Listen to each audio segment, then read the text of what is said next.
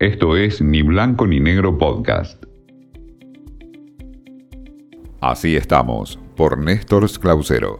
Los usuarios de la Argentina lideraron la demanda de información sobre salud en América Latina.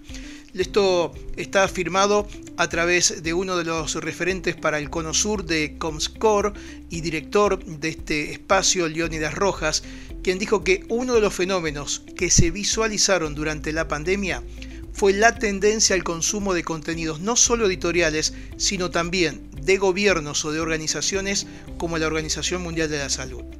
Una clara señal de que la gente, dijo Rojas, apostó a conseguir los datos más veraces disponibles. De esta manera llegamos a una conclusión que en más de una ocasión venimos comentando, ¿no? Y tiene que ver con las audiencias que buscan calidad, prestigio y trayectoria en el momento de informarse.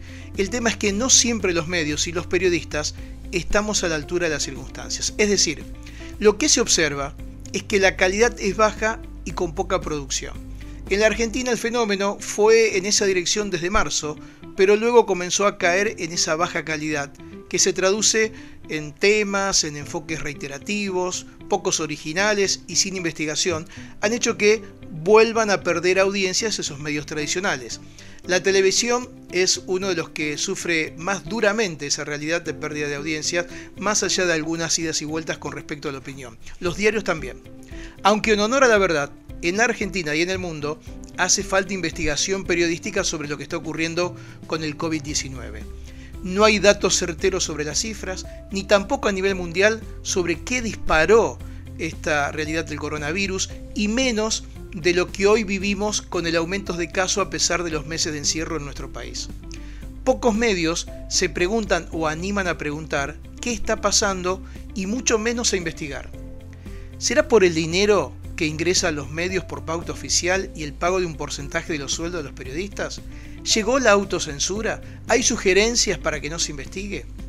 Por encima de alguna de estas posibilidades, seguro estoy en la falta de calidad en el trabajo que se está desplegando. Es una autocrítica que hay que hacer.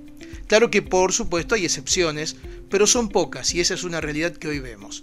Para que las audiencias vuelvan a buscar a los medios y a los periodistas para informarse, debemos elevar la vara.